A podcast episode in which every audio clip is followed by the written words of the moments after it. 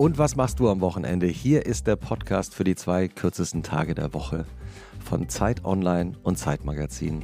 Wie immer mit der Gastgeberin, Schriftstellerin, Zeitmagazin-Autorin, Radiomoderatorin, die sich gerade äh, kurz durch das Haar streicht. Elona Hartmann. Vielen Dank. Das war die Stimme von Christoph Arment, Editorial Director des Zeitmagazins, Podcaster bei Alles Gesagt, Newsletter, König bei Was für ein Tag. Hallo Christoph. Hallo Ilona. Und heute haben wir eine ganz besondere Folge. Mhm. Äh, ich werde für 2023 das Wort besonders streichen aus dieser Anmoderation, äh, nur schon mal angemerkt. Aber es ist wirklich eine besondere Folge, weil auf diese Folge hat uns eine Hörerin gebracht. Wir bekommen ja immer nette und freundliche und interessante E-Mails. Manchmal auch besondere. Äh, danke. Die ihr auch bitte weiterschreibt an wochenende.zeit.de mit Gästinnenwünsche, Gästewünsche, Lob, Kritik. Und schreibt uns bitte auch weiterhin, wo und wie ihr unseren Podcast hört. Und eine Hörerin hat uns vor kurzem geschrieben, dass sie sich vor Weihnachten eigentlich von einer Folge von uns wünschen würde. Und zwar eine Folge mit uns beiden. Nicht wegen uns beiden, sondern weil sie einfach unsere Lieblinge des Jahres, unsere Empfehlungen des Jahres nochmal so in einer Folge zusammengefasst hören würde. Und da haben wir beide spontan gesagt, eigentlich eine gute Idee. Es ist die Servicefolge. Herrlich, Servicejournalismus. Auch diese Folge wird natürlich produziert von Pool Artists von Charlotte Steinbach. Und ja, wir haben uns ein bisschen überlegt, was eigentlich unsere Lieblinge des Jahres sind. Wie immer haben wir uns nicht abgesprochen. Du hast bestimmt deine äh, besten Liste in deine Lederkladde eingetragen. So ist es. Hm, ich, du hast einfach alles mitgebracht, wie ich an dem nein, Stapel hier erkennen kann. Ich habe so zwei, drei Sachen mitgebracht, damit ich sie nicht vergesse. Aber ich habe mir auch so eine kleine Liste gemacht. Okay. Wir können ja einfach mal anfangen mit Musik. Das finde ich gut. Also man kann natürlich auch, das muss man immer noch mal dazu sagen, vielleicht immer unsere Tipps in den Shownotes nachlesen. Das heißt, wem das jetzt nicht genug Input war, der kann noch sehr viel mehr Favoriten in jeder Folge in den Shownotes nachlesen. Aber das sind jetzt, würde ich mal sagen, the best of the best. Oh Gott, ja the top of the tops. Wobei ich auch sagen muss, ich weiß nicht, wie dir es geht, Elena, aber wenn ich am Ende des Jahres plötzlich so anfange, jetzt ja auch ohne diesen Podcast so nachzudenken, was waren eigentlich meine Lieblingsalben, was waren hm. die Lieblingsfilme, fällt mir immer nie was ein. Mir fällt dann immer nur eigentlich das letzte Lied genau, ein, das ich gerade also, gehört habe. Ja, was man so im April gehört hat, keine Ahnung. Ja, das äh, Leben geht so schnell an einem vorbei. Absolut. Was war dein Lieblingsalbum des Jahres? Ich kann mir vorstellen, dass wir an der Stelle die gleiche Künstlerin stehen haben. Oha. Oha. Wollen wir es spannend machen für uns selbst? Was ist der letzte Buchstabe deiner Künstlerin? Das ist ein A. Oh ja, bei mir auch. es ist, ähm also das war auch ein, es ist auch ein Album, das kam, ich weiß gar nicht mehr wann genau, irgendwann so März, April erstes Jahresdrittel raus. Mhm. Und das habe ich mir sehr gut gemerkt, weil ich es sehr geil fand. Und es handelt sich natürlich um Motomami von Rosalia. C. Und Oder? ich war vor ein paar Tagen auch auf ihrem Konzert. Bin so neidisch darauf. Verstehe ich. In Berlin. Sie hat im ausverkauften Velodrom gespielt und war dann nochmal so euphorisch bestätigt davon, dass es wirklich das Album des Jahres ist. Sie mischt Flamenco mit Hip-Hop, Pop, elektronischer Musik, kommt eigentlich aus Barcelona, lebt seit vielen Jahren in Los Angeles und hat gleich auch am Anfang des Konzerts auf Deutsch gesprochen. Also, und zwar jetzt nicht nur so äh, Hello Berlin mäßig, sondern tatsächlich irgendwie mehrere Sätze und hat unter anderem gesagt, sie liebt Berlin und sie hat sich jetzt erstmal eine Jacke gekauft. Es gibt auch, so es gibt auch ein Instagram-Foto, wo sie in der Oranienstraße so einen kleinen Pimmel auf eine zugeschneite Autoscheibe gemalt hat. Rosalia. Was gefällt dir besonders gut an dem Album? Ich finde das, hm, und da kann ich jetzt einfach nur absolut blande Adjektive verwenden. Ich finde das sau cool produziert. Ich finde, die hat eine, es ist nie überladen, es ist eigentlich sehr minimalistisch, aber jedes Element sitzt dermaßen genau da, wo es sein muss. Und ich finde es wahnsinnig variantenreich. Also sie hat ja ganz getragene, reduzierte Balladen, aber dann wieder so krass aufgehypte, fast so mit so Hyperpop-Elementen spielende Banger da drauf und sie hat eine fantastische Stimme. Mhm. Und hat auch, und das passiert gar nicht so oft, dass es das in so ein Mainstream-großes Album schafft, ein bisschen so Pharrell-mäßige Weirdness manchmal drin. Ah, stimmt. Also einfach, ja. wo man denkt, dieser Sound ist saukomisch. Warum ist der da drin? Mhm. Wer hat mhm. sich das ausgedacht? Da wäre man manchmal gerne, finde ich, im Studio dabei gewesen. Wenn man das Album durchhält, gibt es einfach so ein paar Irritationsmomente, wo man aber dann denkt, eigentlich geil, dass sie das drin gelassen haben und dass es nicht glatt gemacht wurde, wie halt oft ja, große Produktionen glatt gemacht werden. Ehrlicherweise hat man das auch gespürt bei dem Konzert. Hm. Das Bühnenbild war eben genauso minimalistisch Mhm. und reduziert und hatte gleichzeitig wahnsinnigen Charme. Also es gab dann so Videoeinspielungen, die dann so TikTok-Cheap-mäßig Mhm. waren. Und was ich sehr beeindruckend fand an dem Bühnenbild, ich war jetzt dieses Jahr wirklich auf vielen großen Mainstream-Konzerten, bei Dua Lipa und bei Billie Eilish. Was sie wirklich viel besser macht als die anderen, ist, dass sie die Optik aus der TikTok-Welt auf das Bühnenbild transportiert. Hm. Also die großen Leinwände, Monitorwände, die es ja immer gibt, damit man auch was sieht, wenn da 20.000 Leute oder 10.000 Leute in diesem riesigen Saal sind, hatten tatsächlich das Format von Smartphones, also die Displays. Und sie hatte immer einen Kameramann vor sich und hat auch immer dann direkt mit ihren Augen in die Kamera geschaut und dadurch einen direkten Kontakt über die Leinwände mit dem Publikum aufgebaut. Mhm. Ist auch ins Publikum reingegangen, Mhm. hat Selfies gemacht mit denen, hat auch abwechselnd mit einzelnen Menschen, die vorne in der ersten Reihe äh, saßen, erstanden, gesungen. Also man Oh. hat nicht nur eine Masse von Mhm. Fans gesehen, sondern eben einzelne Gesichter. Mhm. Und das ist ja auch mutig. Woher soll sie wissen, dass die jetzt den Text mitsingen können? Also da, da war ich auch nochmal wirklich von diesem Bühnenbild Mhm. und der Inszenierung auch Mhm. beeindruckt. Sie ist ja leider, muss man sagen, in diesem Jahr von der Jury des Grammys, des wichtigsten Musikpreises der Welt, immer noch bekanntermaßen auch ein bisschen konservativ, in den Hauptkategorien übergangen worden. Also sie ist nur in den, also nur in Anführungszeichen natürlich in den Latin-Kategorien nominiert worden, aber umso besser, dass wir sie und ihr Album heute gemeinsam in unseren Fast Empfehlungspodcast so gut wie haben. ein Grammy. Ja. Welche Musik fandst du denn auch noch gut? Also, wir müssen ja auch ein paar unterschiedliche Empfehlungen haben. Ich ahne mal, dass meine zweite Empfehlung, da war, erinnere ich mich, haben wir mal drüber gesprochen, du warst nicht ganz so begeistert. Jetzt bin ich gerade richtig am überlegen, wo, war ich, Ja. denn- wo war ich denn mal nicht begeistert? Ja, also da äh, haben wir uns getroffen. Wir treffen uns ja meistens kurz auf der Straße, bevor oh, wir ins doch, Studio. ja, ich erinnere mich. ja, und da habe ich, das nämlich, Mhm. an dem Tag kam das gerade raus, das Album. Mhm. Und du warst so ein bisschen, wir dürfen nicht zu viele Anglizismen verwenden, underwhelmed. Also du ja, ich war ein bisschen so, Indie-Arschloch. Sag doch mal, wie es ist. Ja, du ahnst, um was es geht. Mhm. Beyoncé. Mhm. Ja, ich fand das Album fantastisch. Sie kommt ja eigentlich aus dem RB und hat einfach ein Hausalbum jetzt gemacht.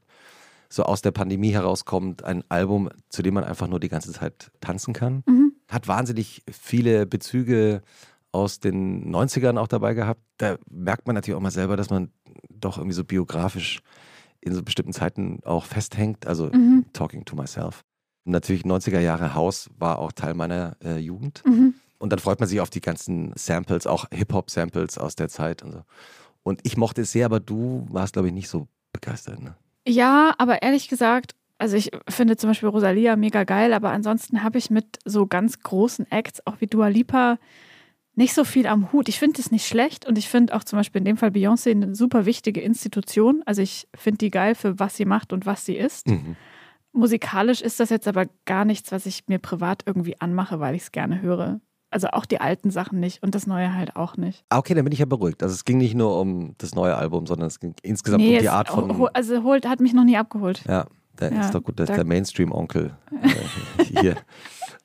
Was, was gehört noch zu deinen Lieblingsalben? Ah ja, speaking of Mainstream, Tante. Also der Abräumer dieses Jahr, also in meiner Bubble zumindest, war halt Steve Lacey. Mhm. Gemini Rights, das Album, das dieses Jahr rauskam. Und ich kann gar nicht einschätzen, ob das jetzt wirklich auch so ein Mainstream-Ding war, aber schon. Auf jeden Fall war das auf TikTok auch krass groß. Du hast ein halbes Jahr lang nichts anderes gehört als Steve Lacey als Sound. Und ähm, ich beiß mir so ein bisschen Auf die Zunge. in die Fingerknöchel, dass ich mir keine Karten fürs Konzert geholt habe. Genauso wie bei Rosalia. Ich bin da manchmal so ein bisschen Trottel. Aber der spielt jetzt demnächst. Und ah, ist auch ausverkauft, oder? genau, es ist, der spielt auch gar nicht so oft in Europa. Ich hoffe einfach, dass der mit seinem Erfolg einfach noch größer wird, noch erfolgreicher wird und noch mehr Spots dann spielen kann und nicht nur ein Deutschlandkonzert, sondern vielleicht dreimal, Mhm. wo ich mir dann aussuchen kann, wo ich verpasse, Tickets zu kaufen. Genau. Was findest du an dem Sound so besonders gut?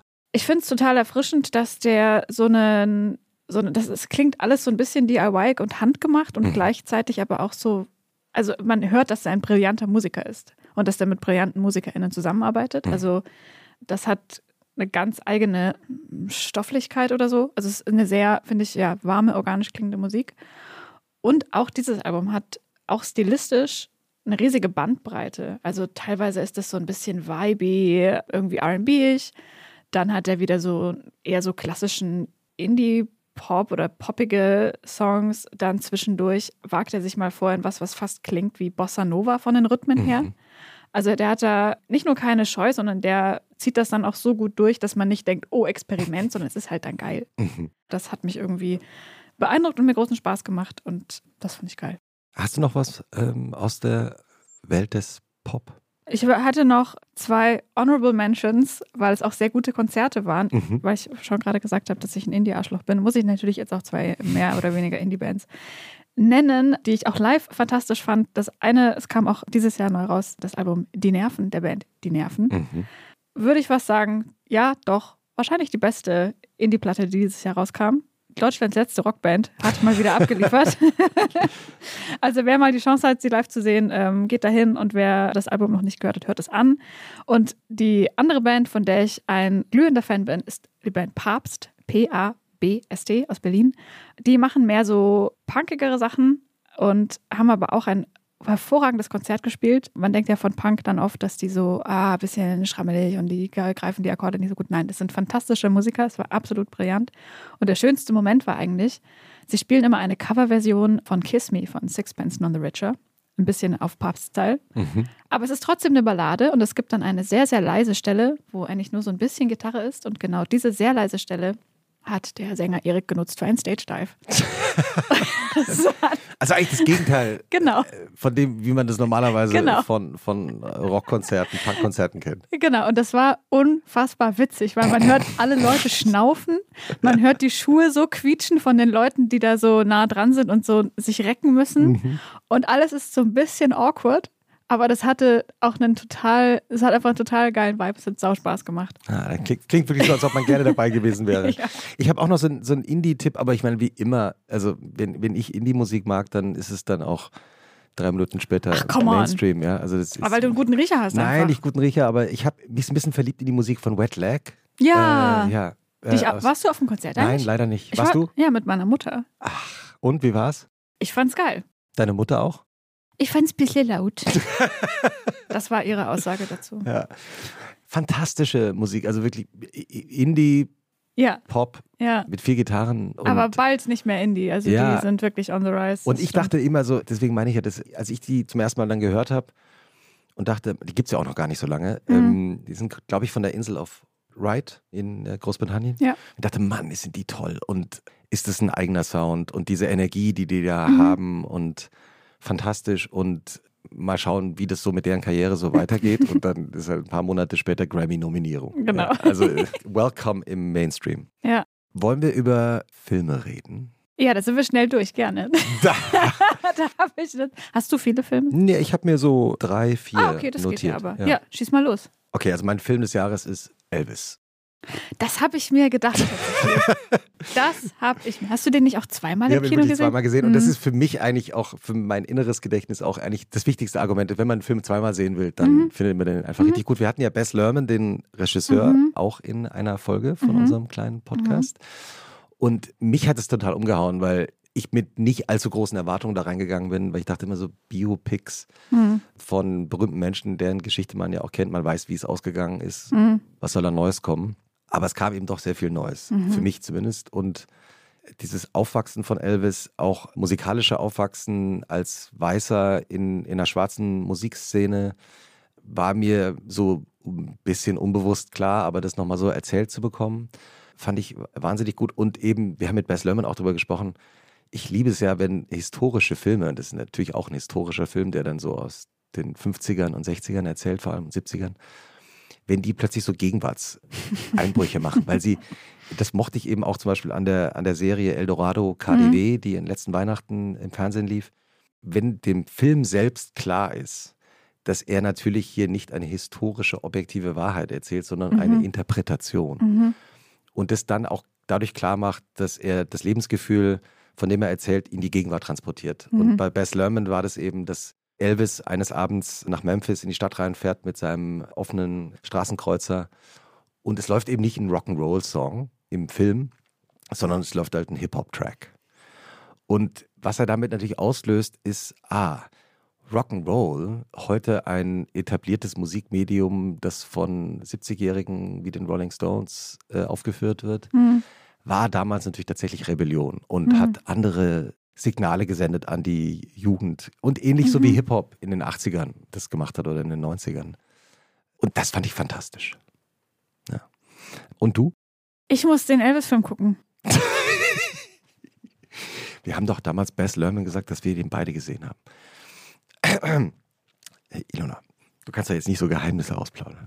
Ein Film, den ich gesehen habe, der mir sehr großen Spaß gemacht hat, der mich auch wahnsinnig überfordert hat und wo ich auch nach dem Kinobesuch so ein bisschen, da war ich so ein bisschen 50-50, bin es glaube ich auch immer noch, Mhm. aber ich finde trotzdem, dass es sich lohnt, den zu schauen. Der heißt Everything Everywhere All at Once. Yes.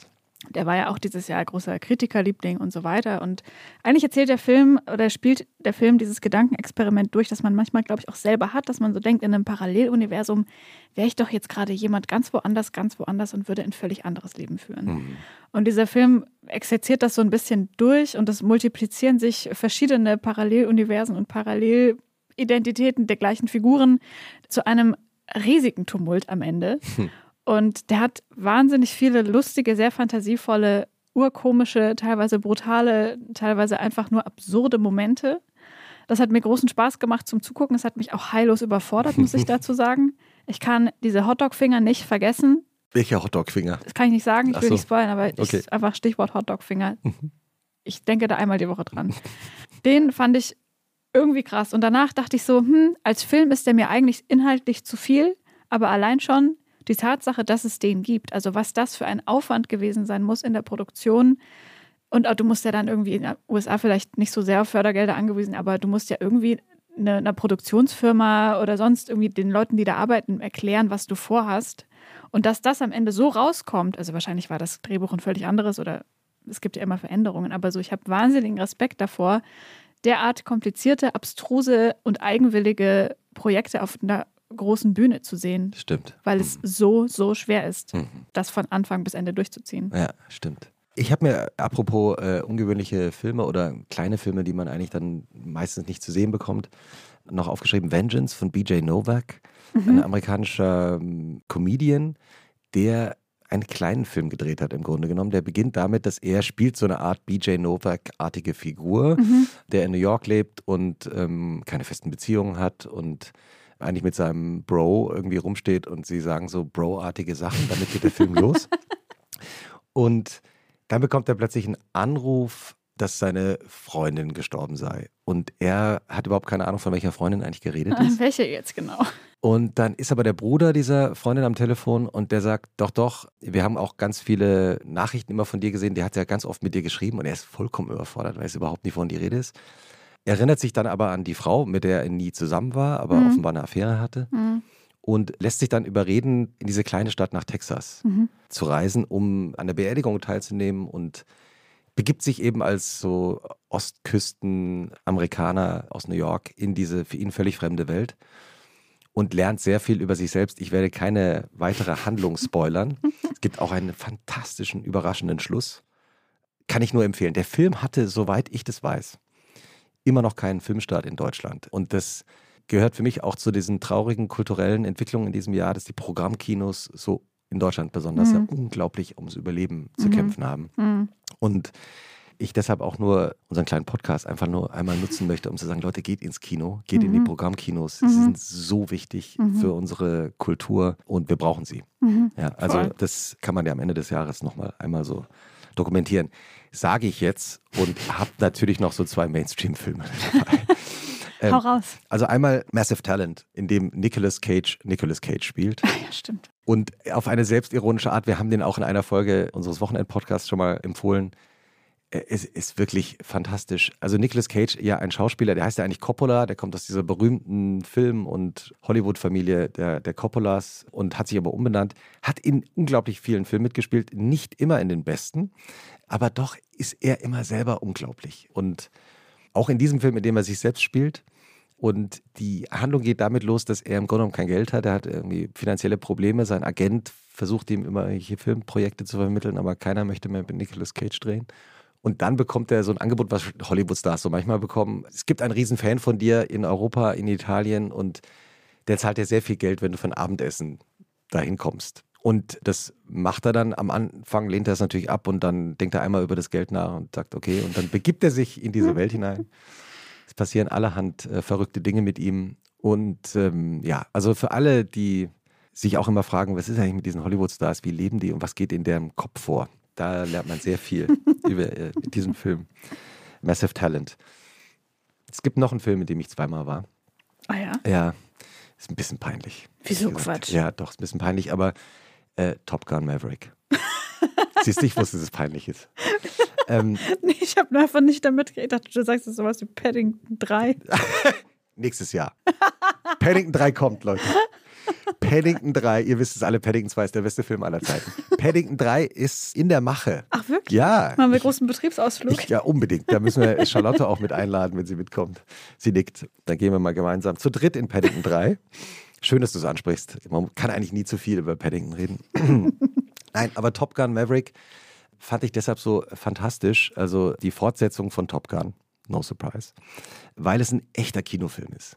Also die Geschichte ist nicht so überwältigend kompliziert erzählt.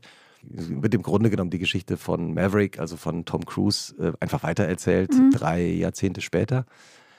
Aber es ist ein, ein Film, den du auch physisch im Kino erleben kannst, weil es wird natürlich wahnsinnig viel geflogen äh, in diesen, weiß ich nicht, Düsenjets oder so.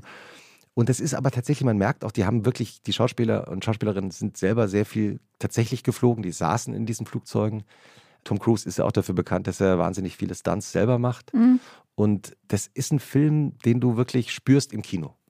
Ich habe auch im Nachhinein, als ich ihn zum ersten Mal gesehen habe, auch verstanden, warum Tom Cruise sich über zwei Jahre gewehrt hat, während der Pandemie, den Film einem Streaming-Service zu verkaufen, weil man ja immer nicht wusste, wann kann der Film jemals im Kino gezeigt werden. Völlig zu Recht. Also wenn der irgendwo nochmal läuft, wenn ihr ihn nochmal seht, geht ins Kino und schaut euch diesen äh, Film an. Nächste Kategorie, du suchst sie aus. Ich habe nur noch eine, das ist nämlich Bücher. Ja, habe ich mir doch schon gedacht. Fang du mal an. Ich glaube, das erste Buch, das ich dieses Jahr gelesen habe, war im Spiegelsaal von Liv Strömquist. Das ist eine Graphic Novel. Äh, da geht es im weitesten Sinne darum, wie Social Media aus feministischer Perspektive auf seine KonsumentInnen einwirkt und in welcher Wechselbeziehung man sich da begibt. Und äh, das Geile an Liv Strömquist ist, dass sie wahnsinnig auf eine sehr verständliche, zugängliche Art auch teilweise wissenschaftliche und historische Fakten vermischt zu einer Geschichte oder zu einer, in dem Fall irgendwie ja eher, es ist eher ein gemaltes Sachbuch fast. Also ich würde gar nicht sagen, dass das jetzt so ein, äh, das sind so in, das sind drei Kapitel unterteilt und sie leitet das quasi dann irgendwie her von, gibt einen Märchenteil, es gibt einen Teil, der ist die Bibel der Ursprung und dann gibt es noch einen Teil, da kommt, glaube ich, irgendwie so Marilyn Monroe und die Kardashians drin vor. Sie zieht alle Register und greift so aus jeder historischen Zeit eine Figur raus, an der man ein, ein aktuelles Phänomen quasi beschreiben kann. Und ja, einerseits erkennt man sich natürlich total unangenehm darin wieder. Inwiefern? Also, naja, so wie so zum Beispiel Schönheitsideale sich gewandelt haben über die Jahre und wie die jetzt durch Social Media einfach krass verschärft wurden und wie man auch selber so drin hängt als ich als Person der Öffentlichkeit mit meinem oddly großen blauen Haken-Account, wo ich dann so denke, muss ich jetzt eigentlich auch so Aufklärungsarbeit machen für die Leute, die mir folgen? Oder äh, manchmal kommt man da in so komische, m, so steht man mit zwei Beinen in verschiedenen, verschieden kalten Wassern drin. Mhm. Also so geht es mir zumindest manchmal. Und dann, ja, also auch was das mit Sexismus zu tun hat, wie man da einfach als Frau viel mehr betroffen ist davon als als Mann. Und trotzdem möchte ich aber das auch ausdrücklich Männern empfehlen zu lesen, weil man da auch abgesehen von diesem ganzen Social-Media-Kram äh, sehr viel versteht über, wie es ist, ja, als Frau zu leben. Mhm. Und das ist, glaube ich, irgendwie wichtig, weil es ist anders. Mhm. Ja, das war jetzt ein langer Satz ohne richtiges Ende für, Nö, das war ein richtiges Ende. für, für dieses Und auch Buch. eine wichtige Empfehlung. Und das, äh, ja, jetzt wo ich gerade so drüber nachdenke, das muss man sich, glaube ich, auch wahrscheinlich einfach einmal im Jahr durchlesen. Mhm. Also das sind immer die besten Bücher, wo man Mhm. das Gefühl hat, man hat sie einmal gelesen, aber sich immer einfach- wieder mal ja. dran zu erinnern. Genau. Ja, ja, voll. Ja. Ich habe auch überlegt, was ist eigentlich mein Lieblingsbuch dieses Jahr? Ich lese ja doch relativ viele Bücher so im Laufe des Jahres und empfehle die Bücher, die ich mag, ja auch bei uns im Podcast und auch bei uns im Newsletter. Und dann habe ich mich versucht, so dran zu erinnern, welches Buch mich eigentlich am meisten überrascht hat. Und das war das Buch Meine Schwester von Bettina Flittner, erschienen bei Kiepenheuer und Witsch. Und auf der Rückseite des Buchs steht eine äh, sehr gute Frage und eine sehr gute kurze Antwort. Äh, Da steht nämlich, kann ein Buch einen Lebensschmerz überwinden? Antwort, ja.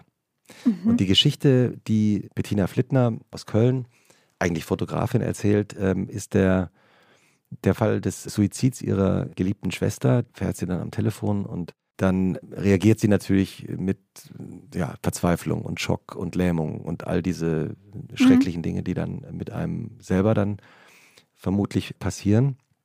Und hat sich dann aber irgendwann im Laufe der Jahre dazu entschlossen, die Geschichte der Schwester zu erzählen. Und das ist wirklich ein sehr bewegendes Buch. Man fängt an zu lesen und es geht mir, da ich wirklich viele Bücher lese, nicht oft so, dass ich nicht aufhören kann. Mhm. Aber da konnte ich wirklich nicht aufhören. Ich habe das Buch an zwei Abenden durchgelesen. Es ist ein wirklich sehr bewegender Text, sehr tröstlich und eine, wirklich eine Hommage an die Menschen, die nicht mehr bei uns sind. Bettina Flittner, meine Schwester. Schön. Ja. Ich musste gerade denken an äh, Gabriele von Arnim, Ja, die bei uns im Podcast war, die über ihren das Leben, das Leben und Sterben ihres Mannes geschrieben hat. auch ein sehr schönes Buch. Mhm. Ja. Und ich finde, man kann sich, oder war meine Erfahrung, sich an Bücher mit schweren Themen total dran trauen. Also es ist mir bisher noch nie so gegangen, dass ich danach dachte, das war jetzt irgendwie falsch oder verkehrt oder zu viel. Nee, finde ich auch, weil sie oft was Tröstliches haben, Ja. wenn man sie liest. Ja. Also es ist ein Thema, von dem man vielleicht ein bisschen zurückschrecken könnte im ersten Moment.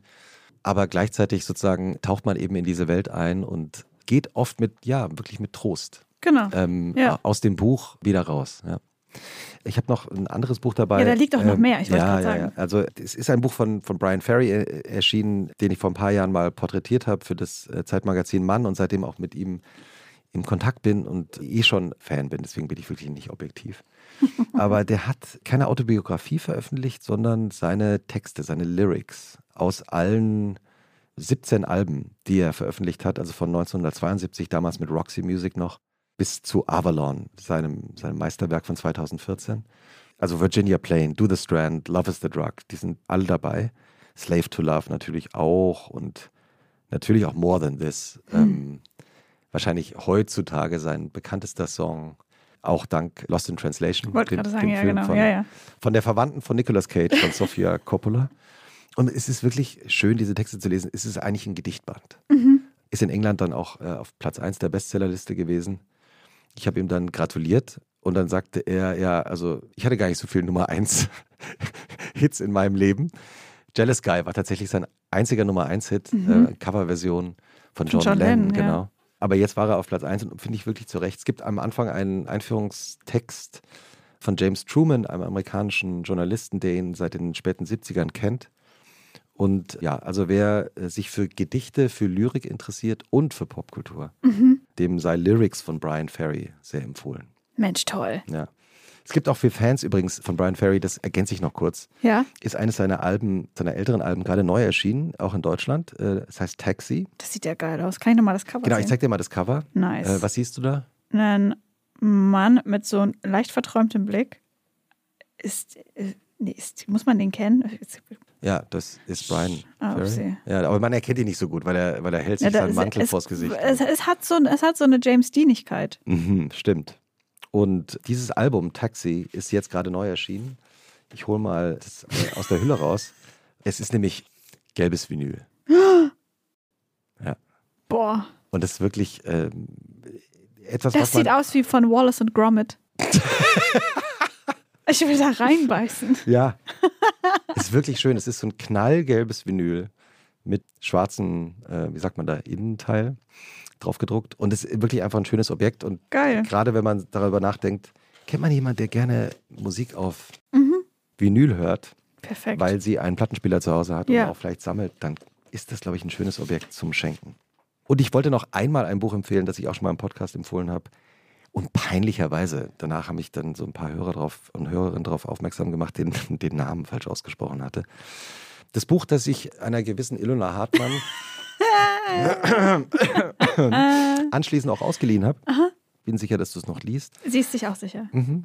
Äh, Das Buch heißt Along the Color Line, eine Reise durch Deutschland 1936. Und der Autor, den ich französisch ausgesprochen habe in unserem Podcast damals, der natürlich auf Englisch ausgesprochen wird, W.E.B. Du Bois. Ich habe ihn Dubois ausgesprochen. was Und unter uns auch schöner klingt fast. Ja, als aber Dubois, ähm, Dubois, ja, äh, heißt es im, im Amerikanischen. Eine Reise durch Deutschland 1936 von einem schwarzen amerikanischen Intellektuellen, der das so genau und alltagsdetailliert beschreibt, was ihm da in diesem Nazi-Deutschland passiert. Mit allen schönen Alltagsmomenten, die er auch zwischendurch hat. Also, das war eine Zeitungskolumne, die er damals geschrieben hat. Das heißt praktisch live aus der Zeit heraus. Hm, Und es ist fantastisch, dass der CH Beck Verlag aus München hm. dieses Buch in diesem Jahr veröffentlicht hat. Gibt es denn noch weitere freie Dinge, die dir einfallen aus diesem Jahr, die du empfehlen würdest? Ich habe mir noch eine Notiz gemacht, weil ich dachte, darüber haben wir nämlich im Sommer gesprochen und es ist ja manchmal schön, im Winter sich an den warmen Sommer zu erinnern, nämlich äh, Soda Zitron. Ja, Ja, dieses zu wenig getrunken. Ja. Ich bin unter Zitronen. und äh, Soda Zitron, das es ja vor allem in, in Österreich gibt und leider immer noch fast nicht in Deutschland. ja.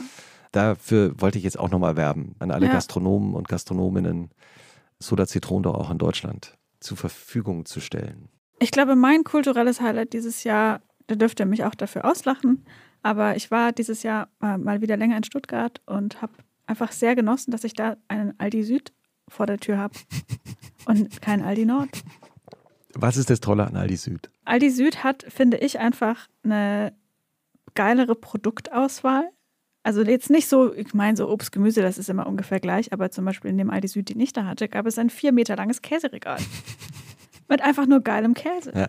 Und es gibt da so guten Wein Mhm. und es gibt da, ja, einfach so diverse geile Sachen und es ist einfach ein anderer Vibe als im Aldi Nord. Ich kann noch nicht mal genau sagen, was der Unterschied ist, aber wenn es irgendwann mal so eine Petition gibt für Aldi Süd in Berlin, wenigstens im Prenzlauer Berg, ich bin die Erste, die unterschreibt. Ich kann mir gar nicht anders vorstellen, als dass nach Prenzlauer Berg irgendwann noch Also da muss es kommt. ja im Grunde hin. Da ist es ja zu Hause. Und weil du gerade so der Zitronen gesagt hast, äh, der Hofer in Österreich ist ja quasi das Pendant. Und da war ich auch immer sehr gerne. Einfach, die haben einfach so den, Ja. den geilen kleinen Scheiß, immer irgendwas mit so, so Brezel-Snack und irgendwie so halt, was ich noch von früher kenne, wo ich, wo ich dann denke, ah ja, hier. Ist insofern auch interessant, weil Aldi Süd und Aldi Nord ja äh, so gefühlt auch durch den Limes getrennt werden. Das ist ein Thema, mit dem ich mich immer wieder mal beschäftige, weil ich bin tatsächlich unmittelbar am Limes aufgewachsen. ähm, und als Kind nimmt man das ja gar nicht so wahr und denkt irgendwie, ah, da im Wald da hinten, da, da liegt Ich der. übrigens auch. Ja, ah ja, ah ja, Aha. genau. Aber eben sozusagen auf der südlichen Ja. Seite. Interessant, ja. Ja. Und ich bin genau an der Grenze aufgewachsen. Ich, also mein Heimatdorf Langgöns liegt noch auf der nördlichen Grenze, aber es ist sozusagen Mhm. irgendwie, ich weiß gar nicht, zwei Kilometer entfernt oder so. Und äh, die Schule in Butzbach, der ich auf der ich äh, dann mein Hessen-Abitur gemacht habe, liegt schon auf der südlichen Seite. Da läuft der Limes auch irgendwo da hinten lang. Und es ist tatsächlich so, dass man ganz viele kulturelle Unterschiede Mhm. in Deutschland bis heute in Spuren zumindest Mhm. immer noch daran merkt, wo eigentlich der Limes entlang lief. Das heißt also mit anderen Worten, wo die Römer drüber gegangen sind und da eben zum Beispiel Wein nach Deutschland gebracht haben zu den Mhm. Menschen, die damals dort gelebt haben, dass man heute dann als Deutsche sagt, die hatten ja ganz viele andere Namen. Und das ist eben interessant, dass man das bei Aldi Süd und Aldi Nord Ja, der, immer Lim noch spürt. der Limes ist der Aldi-Äquator. ja, so ist es. An der Stelle kann man vielleicht auch noch die Serie Die Discounter empfehlen, die mir dieses Jahr große Freude gemacht hat. Passend zum Thema. Ja. Ist, die Discounter sind Aldi Süd oder Aldi Nord? Ich würde sagen, es spielt ja in Hamburg, deswegen würde ich sagen Aldi Nord. Ja, okay. Mhm. Meine Lieblingsserie in diesem Jahr ist äh, wenig überraschend White Lotus. Mhm. Anfang des Jahres natürlich auch noch sehr viel Euphoria. Hat man schon fast wieder ein bisschen vergessen. Mhm. Ähm, da kommt wahrscheinlich auch irgendwann demnächst eine neue Staffel. Stimmt. Wer die nicht gesehen haben sollte, kann ich die auch sehr empfehlen. Mhm. Aber White Lotus gibt es mittlerweile auch eine zweite Staffel. Mhm. Ist wirklich hilarious. Satirisch. White Lotus ist eine fiktive internationale Luxushotelkette. Und deshalb kommen natürlich alle möglichen bunten Charaktere aus der Welt der Reichen dorthin, die aber dann auf die andere Welt treffen, nämlich die Menschen, die von diesen Reichen auch Geld verdienen. Auf die unterschiedlichste Art und Weise, was man besonders in der zweiten Staffel sieht. Also es ist vor allen Dingen, ähm, wenn wir jetzt über Wintertage reden, ist halt immer Sonne. Ja, es sieht auch gut aus. Sizilien, also es gibt gutes Essen. Man kann sich eben auch so auf so eine atmosphärenartige äh, Weise sehr schön unterhalten lassen und sehr klug. Toll. Ja, sag mal, wir sind ja ein Podcast. Mhm. Und vor kurzem hatten wir auch eine Folge aufgenommen, da hat uns ein Gast auch seine aktuellen Lieblingspodcasts empfohlen, was er gerne hört. Ja. Und da dachten wir beide ja, glaube ich, ah ja, stimmt, eigentlich super. Auch Charlotte hat genickt, weil sie gesagt hat, ja, also ist auch gut, wenn man mal Podcasts empfiehlt, weil die Menschen, die uns hören, erstaunliche Erkenntnis, hören Podcasts. Aha. Mhm. Und da habe ich dann auch kurz überlegt, was, was, welche Podcasts höre ich eigentlich persönlich gerne? Also abgesehen von acht Millionen Fußball-Podcasts, die ich jetzt hier nicht alle erwähnen möchte, weil. Ach, wirklich? Ja, ja, ich Das bin ja so ein Fußballfan. Ja. So. Ähm, aber äh, welche, welche Podcasts, Ilona, hörst du eigentlich? Jetzt nicht, weil man sie hört, weil man jemanden kennt, der einen Podcast macht oder weil man denkt, man muss das auch mal hören, sondern gibt es auch Podcasts, die dich einfach so durch den Alltag begleiten, weil du sie einfach klug oder interessant findest? Äh, ja, ich habe quasi wie so ein, für jeden Wochentag einen Podcast. Wow! Ich habe wie so einen Wochenkalender. Also ich habe das nicht geahnt. Ja. Also dann fangen wir doch mal an. Es ist quasi so, damit wirklich kein einziger Gedanke in meinem Hirn Platz hat, muss ich die ganze Zeit entweder Musik oder Podcast hören. Montag. Montag, Prosecco-Laune. Das sind äh, Chris Nanu und Marek Bäuerlein und äh, mit ihrem Produzenten Stenger äh, machen die, obwohl es äh, zwei beziehungsweise drei Typen sind, einen angenehmen, fluffig, coolen äh, Podcast, der mir großen Spaß macht. Dienstag. Dienstag ist Trini-Dienstag, die wir ja auch schon zu Gast hatten. Liebe Julia, Grüße an die Julia. Becker und Chris Sommer. Ja, liebe Grüße. Mittwoch ein weiterer ehemaliger Podcast-Gast, nämlich Kaulitz Hills mit Tom und Bill Kaulitz. Ist natürlich auch auf meiner Liste. Also ich, meine Liste besteht aus zwei. Empfehlungen oder drei. Aber man muss wirklich sagen, wer hätte das gedacht? Also ich nicht. Ich auch nicht. Das, Dass Kaulitz Hills hat man nicht geahnt. ja, der Entertainment-Podcast in Deutschland wird. Ja. Kannst du mir, ich meine, wir hatten Bill Kaulitz ja auch zu Mhm. Gast und man hat auch gespürt und Mhm. erfahren, warum man das gerne hört. Mhm. Aber kannst du das Erfolgsgeheimnis von äh, Kaulitz Hills erklären?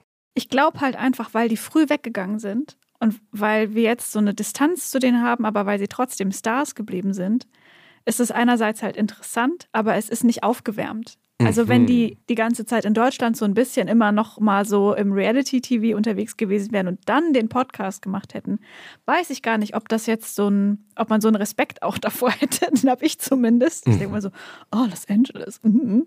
Aber dadurch, dass das halt eben alles nicht war, sondern dass sie wie so einen neuen Aufschlag gemacht haben und vorher halt einfach lange ihr eigenes Ding gemacht haben mit ihrer Musik, hat das, glaube ich, nochmal viele Leute reingeholt, die das nur so peripher mitbekommen haben früher oder die das auch total gefeiert haben. Aber die haben, glaube ich, wirklich da nochmal einmal durch die Bank weg abgegriffen. Alle möglichen Leute, die irgendwie anknüpfen konnten an dieses Thema. Und das ist, glaube ich, echt ein schlauer Move gewesen. Was auch das Interessante ist, selbst wenn man kein Tokyo Hotel-Fan Genau. war, gab es ja, Ja. auch zwei, drei oder Ja. zu jung dafür ist oder zu alt, Ja, das ist trotzdem große Unterhaltung. genau. Du kennst halt die Namen, du weißt ungefähr, wer das ist, aber das reicht, um reinzukommen. Ja, und die beiden Brüder, die um, natürlich sich auch die ganze Zeit über sich selber lustig machen und äh, gegenseitig sich ein bisschen foppen. genau. Manchmal auch. Ja. Gehört ja auch dazu. Bei Brüdern. Ja, Liebe. Grüße. Ja. Ich hab- Donnerstag. Ah, selbstverständlich. Donnerstag die Gruppe Blond, die Musikgruppe Blond aus Chemnitz, Mm. äh, Nina, Mhm. Lotta, Johann sind die Band und die haben einen Podcast und der heißt, da muss man dabei gewesen sein. Und der macht mir große Freude, äh, weil sie Geschichten erzählen, bei denen man mitnichten dabei gewesen sein muss, um sie lustig zu finden. Ist manchmal ein bisschen untenrummig, aber sowas mag ich auch manchmal ganz gerne. Und da ist noch der echte Rock'n'Roll lebendig, sage ich jetzt mal. Und das finde ich geil, weil es sind eben vor allem Nina und Lotta, die diesen Podcast machen. Und man hört einfach selten diese Rauf- und Saufgeschichten aus weiblicher Perspektive. Und das finde ich cool. Mhm. Die sind einfach, die sind einfach geil und die ziehen einfach durch. Und deswegen bin ich Stan. Freitag. Warte, was kommt Freitag raus? Ich glaube, Freitag habe ich, einen kleinen, hab ich eine kleine Lücke. Bräuchte Mhm. ich vielleicht noch mal wen. Ja, es gibt so einen ähm, Podcast äh, von zwei, so einem Gastgeberteam. Die machen so einen, so einen Podcast, wo sie jede Woche Menschen interviewen. Ah, und das hört nicht auf. Äh, nee, sondern ähm, äh, über das Wochenende. Also eigentlich kann man so einen Podcast auch am Freitag ganz gut hören. Aber kommt der nicht am Donnerstag? Ja, der kommt am Donnerstag. Und du meinst, ich soll meinen eigenen Podcast am Freitag hören? Hast du, äh, hast du jemals eine Folge, ehrlich gesagt, schon mal gehört? Ich, ich höre die ja immer einmal vor Veröffentlichung. ja, du gehst durch das Feuer. Weil, weil ähm, ich auch diese kleinen Textchen da schreibe, die dann dazu veröffentlicht werden. Ma- Machst du das eigentlich auch? Ja, schon manchmal, Mhm. aber ähm, es gibt auch explizite Folgen, die ich nicht hören kann. Weil ich mich da so, also manchmal denke ich mir auch, Christoph, du stehst hier was durch. Mit deiner. Nee, im Ge- das Gegenteil ist der Fall. Das Gegenteil ist der Fall. Ich finde nur, wenn man einen eigenen Podcast hört, beim Podcast reden und aufnehmen geht es ja darum, dass man so redet, wie man redet. Mhm. Das macht es dann für einen selber manchmal auch ein bisschen schwer. Mhm. Weil, Weil man, man weiß, man klingt genauso. Ja, beziehungsweise die eigenen Defizite. Ich denke dann immer, Mann, wieso habe ich da nicht nachgefragt? Mhm. Das gibt's doch nicht. Mhm. Die Gästin sagt was super Interessantes, was man vielleicht Mhm, gar nicht so ja, richtig ja. versteht. Wo waren da deine Ohren? Oder der Gedanke, den du da formuliert hast, ist super unscharf. Was, Mhm. was sollte das? Wieso hast du da reingequakt? Also wenn man, man, man bekommt ständig die eigenen Defizite vorgeführt. Aber hilft dir das dann, dass du dann irgendwie schärfer wirst oder dass du beim nächsten Mal wacher bist? ja, ich sag mir dann zum Beispiel nie wieder besonders sagen. Ah ja, okay. Ja, was verstehe. total gut funktioniert. Oh, war ja. Nee, aber- auf, der, auf der Liste hätte ich, glaube ich, viele Wörter, die ich nie wieder sagen würde. Was, Wieso? Also, ich glaube, also wenn man mir so eine Sprachanalyse macht, da kommt einfach raus komplett Volltrottel. Also jetzt mal, wir sind hier zwar im Feuilleton, aber das muss man jetzt mal so konstatieren. Naja, jedenfalls, Samstag höre ich meistens alle Folgen Quarks Daily nach von der ganzen Woche. Für die richtig schlechte Laune. Manche Themen, äh, wo ich schon weiß, was rauskommt, die skippe ich dann. Energy Drinks, leckerer Wachmacher oder ungesund? Also, Antwort: leckerer Wachmacher. Köstlich. ähm, Sonntag. Und Sonntag dann ähm, ein bisschen alte Schule aus dem Podcast-Thema höre ich eigentlich ganz gerne fest und flauschig. Mm. Finde ich irgendwie immer noch einen, einen stabilen Podcast, der auch, wo ich dann sagen muss, auch dafür, dass wieder zwei Männer sich da unterhalten Jan Böhmermann und, und, Olli, Olli Schulz. Schulz, da nicht so viel Problematisches gesagt wird. Sag, sag ich jetzt mal so. Und ist im Grunde genommen ja, wenn man auf Deutschland schaut, im Grunde genommen der erste große Podcast gewesen, der diesen Podcast. Unsere Eltern. Ja, genau. Den Podcast-Boom aus, ausgelöst hat. Und ich weiß auch noch diesen Moment, ich habe für mich war das äh, zum ersten Mal so ein, ich hatte so einen Podcast-Moment, als ich ein paar Tage in, in einem baltischen Land war. Ich will jetzt nicht weiter präzisieren. Und habe plötzlich im Hotelzimmer gelegen am Sonntag und dachte, ich höre mir den Podcast an. Hm. Ich, geht doch Mhm. auf dem Handy Hm. Lag da plötzlich und habe irgendwie fest und flauschig gehört Mhm. und dachte irgendwie so, das, das ist irgendwie eine Zukunft. Ja. Egal wo man ist, ohne Laptop, einfach auf dem Handy Podcast anhören. Werbung. Diese Woche in der Zeit? Die Bücher des Frühlings. 16 Seiten blühende Fantasie. Von gefährlichen Liebschaften, einer Flucht auf dem Mississippi und magische Erzählkunst. Das Literaturspezial zur Buchmesse in Leipzig. Die Zeit, Deutschlands größte Wochenzeitung. Jetzt am Kiosk oder direkt bestellen unter zeit.de/slash bestellen.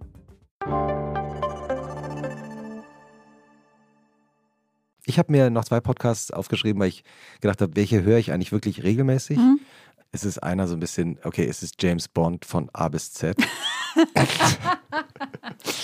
ist wirklich ein fantastischer Podcast aus London von Filmjournalisten Mhm. und Fans, die tatsächlich James Bond von Mhm. A bis Z durchgehen. Sie gehen jeden einzelnen Film durch, sie gehen die Schauspieler durch. Hm. Sie reden auch, und das ist eben das Erfrischende, auch über all das Problematische Mhm. an James Bond. Mhm. Also gerade aus den früheren, äh, frühen Filmen, also über den Sexismus Mhm. und über Dinge, die man heute gar nicht mehr glauben kann, dass die Mhm. in Filmen erzählt wurden. Weil aber der Film, diese Filmreihe einfach auch 60 Jahre alt ist, Hm. haben unglaublich viele Menschen daran mitgearbeitet. Es gibt absurde Anekdoten, Mhm. ähm, die man erzählen kann. Einer der letzten Folgen war, und das ist vielleicht auch noch so ein Musiktipp, den ich dann noch so nebenbei entdeckt habe, dass zu einem James Bond in den späten 70ern der Musikproduzent des Soundtracks für den Song Bond 77 ganz offen zugegeben hat, das ist ein Disco-Song, Mhm. ähm, dass er den Rhythmus komplett von den Bee Gees geklaut hat. Und was wirklich verrückt ist, kann man sich heute überhaupt nicht mal vorstellen, der hat dann tatsächlich vor Veröffentlichung des Songs bei den Bee Gees angerufen Mhm. und hat sie gefragt, ob das okay ist, dass er das geklaut hat. Und sie fanden es okay. Freundlich. Und sie fanden es okay. Super. Ja. Es ist wirklich, es ist so eine, wirklich der Bee Gees-Rhythmus mit der James Bond-Melodie. Oh, wow. Bond 77. Oh, wow. Wirklich, ähm, äh, für, war für mich eine große Entdeckung. Und ein Podcast, den ich jede Woche höre, der ist von Kara Swisher. Mhm. Das ist eine amerikanische Tech-Journalistin, die sich so gut mit Technologie und den Konzernen und diesen Medienwelten auskennt wie Mhm. fast, fast niemand anders. Und äh, die hat jetzt einen neuen Podcast, der heißt On, Mhm. kommt auch jede Woche. Und wer das jetzt für sich entdecken will, besonders in den letzten Wochen hat sie viele Folgen über Elon Musk gemacht, Mhm. weil sie den seit Jahrzehnten begleitet und immer wieder interviewt hat und jetzt über den diese, diese Un also eine der Geschichten des Jahres, also der Verfall von Twitter und dieser Mhm, ganze Irrsinn, total, ja. den, den Elon Musk da auf sehr vielen zu kritisierenden Ebenen anstellt. Und Kara Swisher hat eine, also mehrere, aber es gibt so ein, zwei fantastische Folgen äh, gemacht, wo man auch wirklich die traurige Entwicklung von Elon Musk äh, Mhm. auf vielen Ebenen Hm. äh, nachvollziehen kann und gleichzeitig aber auch versteht, aus welcher Welt der kommt und wie es vielleicht auch mit Technology und Mhm. so ähm, Technologieentwicklung weitergeht. Mhm. Schön. Ich finde eh Podcast eigentlich ein super cooles Medium dafür, um relativ schnell einen guten Überblick über Themen zu bekommen, ohne dass du dich jetzt selber sieben Stunden einlesen musst. On that note ist auf jeden Fall mein Quest für das nächste Jahr in dem, in dem Sinne. Äh, Ich möchte mein Podcast-Portfolio diversifizieren, sowohl was die Hosts angeht. Das ist ja nach wie vor einfach eine White People Party, muss man mal sagen. Hm. Äh, Und da gibt es aber auch viele geile Formate über ähm, Migrationsgeschichte. Salva Holmes, sie hat jetzt was Neues gemacht. Stimmt. Das heißt Almans. Unter Almans. Mhm. Dazu gibt es einen Podcast, den möchte ich mir anhören. Der BBQ. Die sollten wir auch Podcast. mal einladen in den Podcast. Das wäre eine hervorragende Idee, jetzt wo du es sagst. Ja. Also da, genau, da will ich einfach noch mehr wissen und noch habe äh, noch gar nicht alles gesehen und mehr hören. Und wen ich vielleicht noch empfehlen kann, ist Florence Given. Die ist eine britische Autorin, Mhm. ähm, die bewegt sich so im Bereich so Sex Positivity, Feminismus, intersektioneller Feminismus. Dies, das. Und sie hat immer sehr spannende GästInnen und bespricht eigentlich immer ein Thema so ein bisschen im Deep Dive. Und sie hatte auch einen sehr mm, bunten Strauß an Leuten, die sie immer einlädt. Und es ist immer wahnsinnig schlau. Da fallen so viele gute Sätze, die will man sich eigentlich irgendwie so ein kleines Buch reinschreiben. Ja. Und es ist sehr so heartwarm, herzerwärmend, Entschuldigung. Wir sollen nicht so viele Anglizismen verwenden. Es ist herzerwärmend und, ähm, Ist auch ein schönes Wort, herzerwärmend. und ja, es, es ja, es ist einfach, Mhm. einfach gut. Ist hiermit notiert. Einfach gut. Mm, Wir sind eigentlich durch mit, wir haben so viele Wir Empfehlungen sind jetzt, so ich, durch, oder? Christoph. Also, wir haben äh, so viele Folgen gemacht dieses Jahr. Wir sind richtig durch. Ja, also ähm, ich habe nur, ich habe mir nur, weil du gerade gesagt hast, äh, so besondere Sätze, die man so hört Hm? Und die man sofort aufschreiben will. Ich habe mir das wirklich angewöhnt, Das dann zu machen. ja, das dann zu machen. Also eben, du schreibst es natürlich in deine Lederkladde, ich tipp's dann so kurz in mein Handy. Und ich habe ich hab tatsächlich, äh, tatsächlich hat mir, habe ich irgendwie vor kurzem einen Ratschlag gehört, den ich wirklich gut fand. Und zwar, wenn man ja ständig irgendwelche Menschen trifft, äh, die einen fragen, äh, wie geht's dir? Mhm. Und manchmal geht es einem ja gut und manchmal geht es einem nicht so gut. Und Mhm. eigentlich ist ja klar, eigentlich ähm, auch Menschen, die einen besser kennen, die wollen Mhm. ja nicht hören, äh, schlecht. Mhm. Ne? Also zumindest äh, jetzt nicht auf so einer Smalltalk-Ebene. Und es gibt eine sehr, sehr kluge Antwort, also die ich mir dann sofort notiert habe, die aus der Therapie natürlich kommt, Mhm. aber die ist sehr lebensklug fand. Und zwar die, auf die Frage, wie geht's dir, zu antworten, verschieden. Das finde ich sehr gut. Ich weiß von dir, Oh. dass du, weil Sprache und einzelne Sätze, Hm. einen Twitter-Account Stimmt. Gerne liest. Danke weil, für den Reminder. Weil das hast du mir nämlich mal erzählt nach einer Aufzeichnung. My external brain. Ähm, Christoph Arment. äh, und ich, ich folge dem seitdem auch. Deswegen, äh, äh, den sollten wir unbedingt empfehlen. Das ist ein literarischer Twitter-Account. So ist es. Der Account heißt Daily Mann. Thomas Mann Daily. Das sind Auszüge aus Thomas Manns Tagebüchern. Und das ist ein bisschen random. Manchmal passt es zu, dem Tag, an dem es, also ist dann quasi der gleiche Tag, nur halt sehr viele Jahre früher. Mhm. Und ich lese einfach mal so ein bisschen, kann ich mal ein paar vorlesen. 3.12.1918, schlechte Arbeitsstimmung im Ganzen. 1.12.1950, schlechter Nervenzustand. 23.11.1948, alle Aufgaben lästig. Alle Aufgaben lästig ist im Grunde genommen auch das perfekte Motto für den Wochenend-Podcast. Absolut. Ja.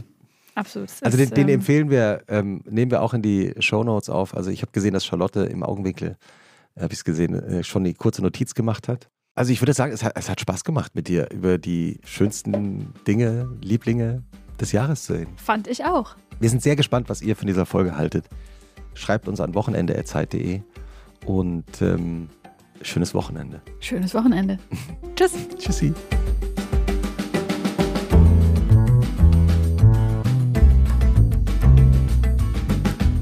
Was machst du am Wochenende? Ist ein Podcast von Zeitmagazin und Zeit Online, produziert von Pool Artists.